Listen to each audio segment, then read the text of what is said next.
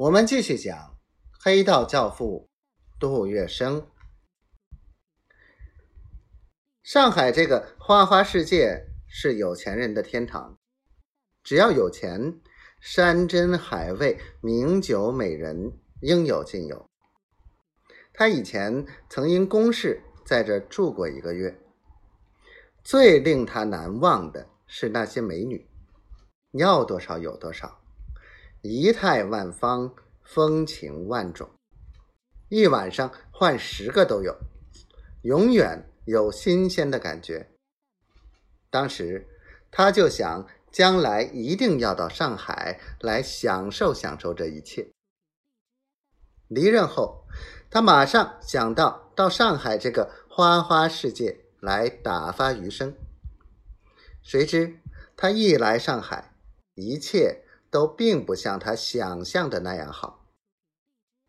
当他派四个保镖押运着多年搜刮而来的六大皮箱珠宝古玩，乘着法国游轮来上海时，却被上海的女人给暗算了。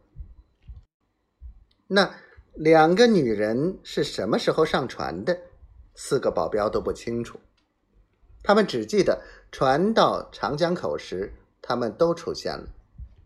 当时，他们俩在舱门前说笑，声音又大又尖，浪荡的很。看他那肚皮，还想和我跳舞，我弓着腰也搭不到他的肩。真是个臭家伙！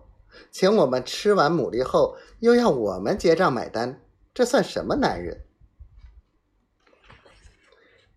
杨多良的四个保镖在舱内吸着纸烟，似乎对眼前的一切谁也没有听见，谁也没有看见似的。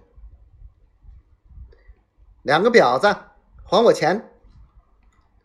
这时，外面响起一个男人粗粗的声音，紧接着，外面又响起了厮打声。终于，有一个保镖忍不住了，打开了门。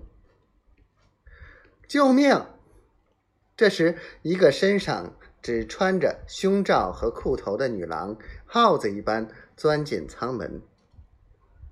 接着，另一个女郎也倏地钻进舱来。老子就在这里把你们俩都解决了。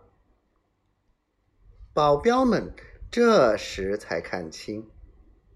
这是一个肚皮比戏台上的猪八戒肚皮还大的家伙，脖子下挂着一条猪尾巴样的领带，脸上的肥肉差点把眼睛给挤合缝，正冲过来也要进来。